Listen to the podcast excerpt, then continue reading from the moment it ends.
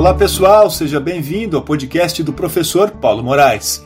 Doutor e mestre em Geografia pela USP, bacharel e licenciado pela PUC São Paulo, referência em Ciências do Ambiente. Diretor de um dos maiores sistemas de ensino do país, o Sistema Anglo de Ensino. Escritor, pesquisador, professor.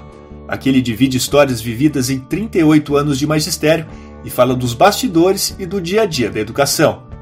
Aumente o volume que nossa aula vai começar. E aí, professor Moraes, tudo bem? Tudo bem, você, como tá? Tudo ótimo. Começando mais um episódio do nosso podcast e hoje falando de educação e meio ambiente.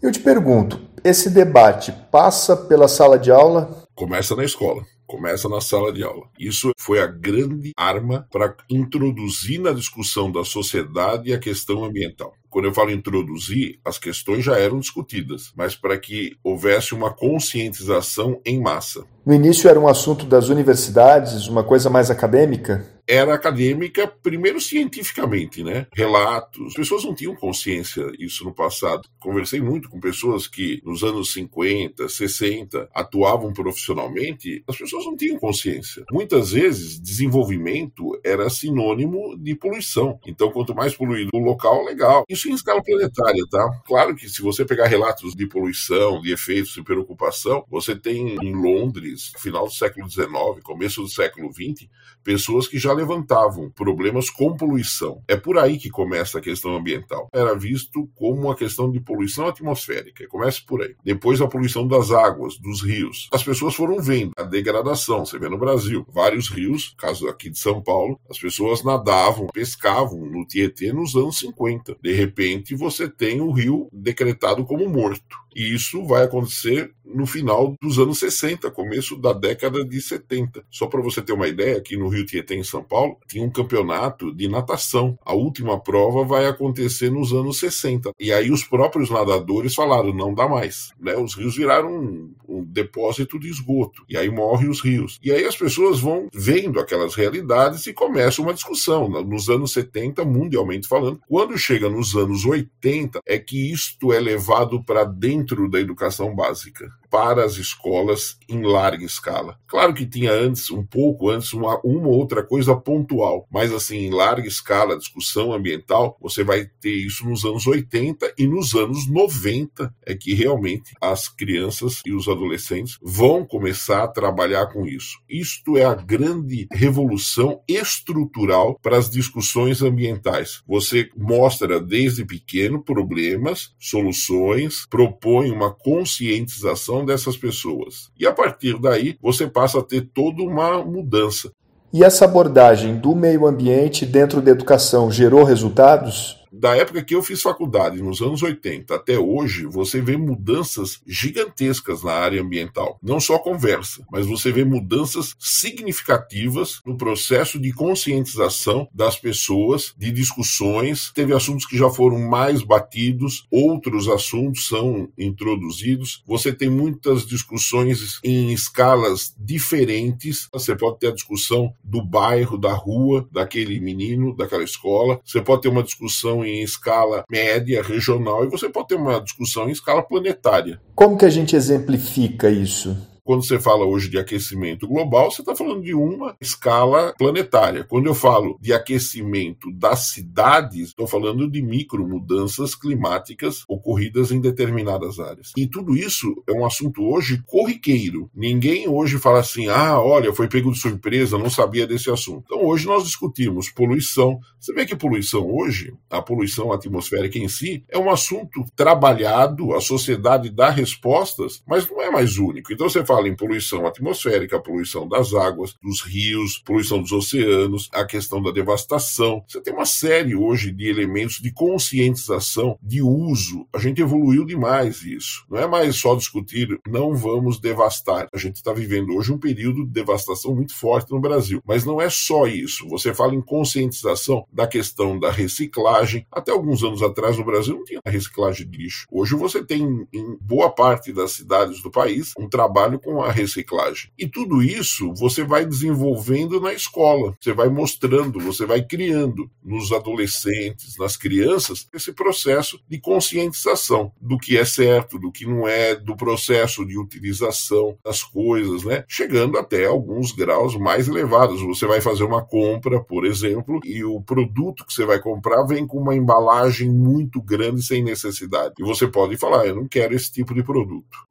Ou seja, esse consumidor, que foi aquele aluno que aprendeu em sala de aula a importância do tema, hoje é exigente e pressiona as empresas para que tenham a mesma consciência. As grandes empresas, todas elas têm processos de conscientização ambiental, do que, que pode, da utilização de energia. As coisas não são infinitas. As pessoas trabalhavam com uma ideia de que o meio ambiente, a natureza, era infinito. E aí as pessoas começaram a perceber que não era, que ela tem um fim, que ela tem um limite, que o planeta tem um grau de saturação. Ambientalmente falando, o planeta chegou no limite. Não dá para ficar explorando como nós exploramos. O modelo econômico, que é responsável responsável em grande parte pela utilização, uma sociedade de consumo como é a nossa, ela precisa ter um consumo consciente, porque senão você vai entrar em um colapso, como vários setores e várias regiões entraram em colapso.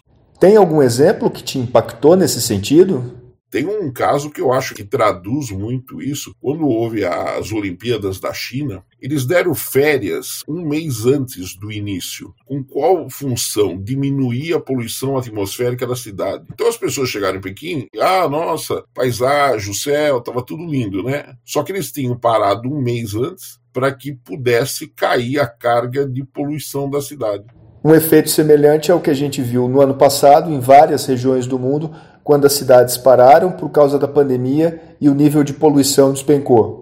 Você vê o quanto a qualidade de vida das pessoas está degradada. Quando você fala da questão ambiental, você fala de qualidade de vida. Se o cara quiser viver dentro do lixão, então vamos lá, continuamos do jeito que está. Mas não dá para a gente continuar. E a escola, a educação, é o grande elemento modificador das gerações futuras. Então é nela que tem que ser trabalhado isso daí. E como o tema foi abordado ao longo das décadas dentro do ambiente educacional? Os anos 70 nós tivemos muitas discussões internacionais sobre a questão ambiental. Isso vai ser incorporado na academia. Nos anos 80, você passa a ter uma discussão na academia. E isso vai ser levado para a sala de aula. Não foi nada imposto. Isso é uma coisa bem interessante. As coisas foram sendo construídas. Os novos professores, por exemplo, traziam da universidade bagagem e levavam isso para a sala de aula. Projetos ambientais, de preservação de nascente, discussão da qualidade da água do rio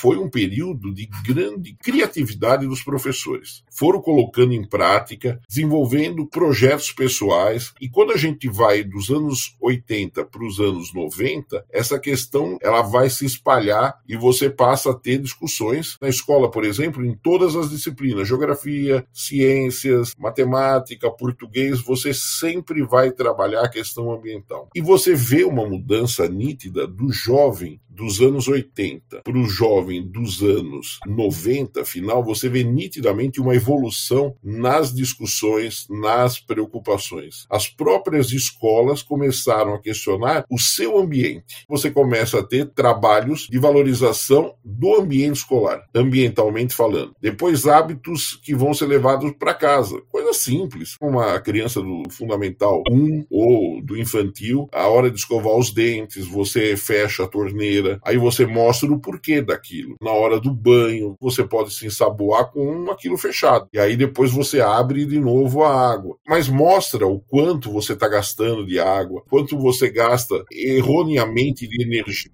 E o mais legal é que você passa a ter também a evolução dos produtos. Na universidade, trabalhei muito com isso, Marcos. A gente viu a evolução disso. Na construção de uma casa, por exemplo, o que, que você usa hoje de aparelhos, de elementos que são ecologicamente corretos ou que ajudam. Uma coisa simples: a caixa d'água da bacia que a gente usa para dar descarga no banheiro. Antigamente você tinha aquelas válvulas que você dava lá na parede, você ficava segurando lá, ficava saindo água eternamente. Aí você tem de repente as bacias acopladas e aí você vê dois pontos. Isso foi uma revolução e isso faz parte hoje. Você vai comprar qualquer dessas caixas acopladas, ela já tem esses dois pontos para você gastar mais, soltar mais água ou menos água.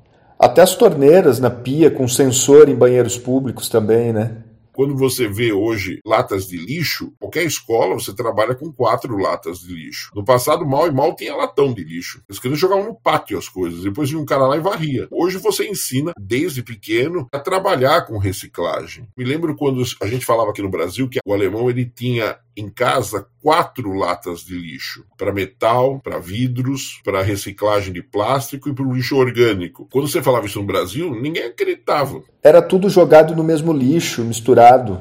Sabe como era colocado lixo na rua? Dentro de uma lata. Por isso que lata de lixo. Você punha numa lata e era, você colocava aquilo aberto na rua. E aí você tinha o vira-lata, o cachorro vira-lata. Ele ia lá e virava a lata do lixo. Depois vem os sacos plásticos. Aí você fala, ah, o saco plástico tem um problema. Sim, mas deu uma evolução enorme. Aí você tem que dar um fim ao saco plástico. Aí você começa a trabalhar com plástico biodegradável. Na ciência, evoluiu demais. Então, assim, você vê um conjunto de fatores. Quando eu fiz o meu mestrado, comecei no final dos anos 80, em cima da questão ambiental das águas, de água subterrânea, de contaminação. É muito comum nas cidades do interior, os cemitérios contaminarem os lençóis freáticos. A população que ainda tem água de poço, muitas vezes próximo, acaba tomando água contaminada, sem saber que está tá tomando, e que essa contaminação vem do cemitério. Quando eu comecei a fazer o meu mestrado, no final dos anos 80, em 89, era um grande assunto. 20 anos antes, ninguém tinha nem consciência disso. Hoje a gente já sabe todo o processo, soluções, mudou muito, evoluiu muito. E as escolas tiveram uma participação fundamental fundamental, porque estão formando um cidadão que tem consciência disso. E quando ele vai fazer seus trabalhos, ele já vai pensando nisso. Estamos muito longe ainda de um modelo ideal. A caminhada é longa, não existe transformações rápidas. Esse processo é longo, de algumas décadas, para poder transformar. Mas se você olhar ao longo de 100 anos, a evolução foi gigantesca. E 100 anos para a história da humanidade não é nada.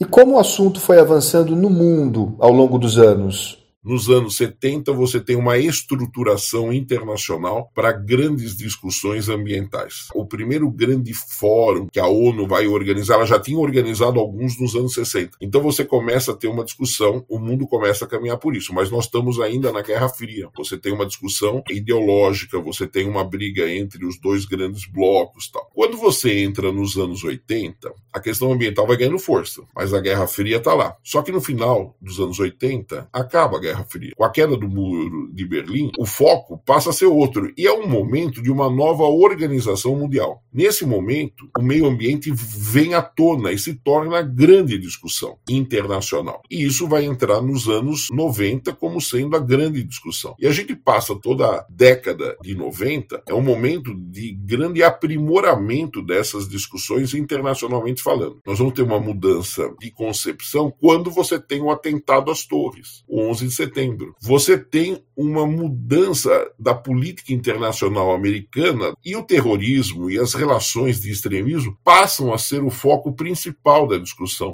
ocupa o espaço do meio ambiente. Não é que as pessoas deixaram de discutir, mas ela passa por um patamar abaixo. Depois nós vamos ter crises econômicas pesadas, rebaixam mais ainda a questão ambiental. Não é que se deixou de fazer, mas assim ela deixa de ser o foco principal. E a pandemia agora recentemente também deu um pouco uma ofuscada, porque aí você passa a ter a questão da saúde, de maneira correta, essa mudança desses focos internacionais, é a importância daquele momento. Que eu vejo como um lado positivo. A estrutura da discussão ambiental ela foi feita. Então, hoje, você discutir em escola a questão ambiental não é um projeto novo, é alguma coisa normal. Como vai ser normal a partir da pandemia, a discussão de saúde nas escolas, de comportamento. E claro que isso envolve questão de higiene e também vai acabar envolvendo a questão de meio ambiente, de conscientização. Essa é a função da escola, né? A escola tem isso na sua história, ela sempre vai dar respostas ao momento e ela tem que formar um cidadão que responda àquele momento. Ela não pode ficar para trás, né? A questão ambiental é um dos melhores exemplos disso, com resultados muito positivos.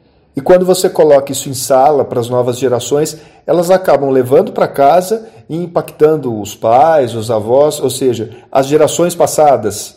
Uma professora que eu conheço, ela dá aula no Fundamental, preparou toda uma aula sobre a questão ambiental de conscientização, de utilização da água em casa, como as pessoas usam errado para limpar a casa, na higiene pessoal também, como se gasta. E essa professora, a filha dela, era aluna dela. Então a filha viu a aula que ela deu. Passaram-se alguns dias, essa professora está em casa, e aí a menina vira com a seguinte pergunta para a mãe: Ô mãe, por que a senhora não faz em casa tudo aquilo que a senhora falou lá na sala de Eu acho que isso é assim, é um exemplo né, maravilhoso. Né? Aconteceu com minha filha isso. Eu estava escovando uma vez os dentes, minha filha foi lá e fechou a água. Você não sabe que não pode gastar água. É muito comum isso. As crianças levam para casa esse hábito, o que é muito saudável. O adulto consciente ele começa a perceber, fala: olha, não dá. E pequenas mudanças pessoais em meio ambiente significam grandes mudanças coletivas e grandes mudanças que favorecem a nossa vida. Muito bem, o episódio vai chegando ao fim, mas voltamos ao tema na próxima semana com esses dois assuntos, Moraes. Dois assuntos fantásticos. Educação e meio ambiente são assuntos que se uniram lá atrás e que vêm ajudando na construção de um mundo melhor, de uma sociedade melhor, de uma sociedade mais consciente. E você que está nos ouvindo, mande sua mensagem, conte pra gente a sua história. Como foi o seu aprendizado sobre meio ambiente na sua época de escola?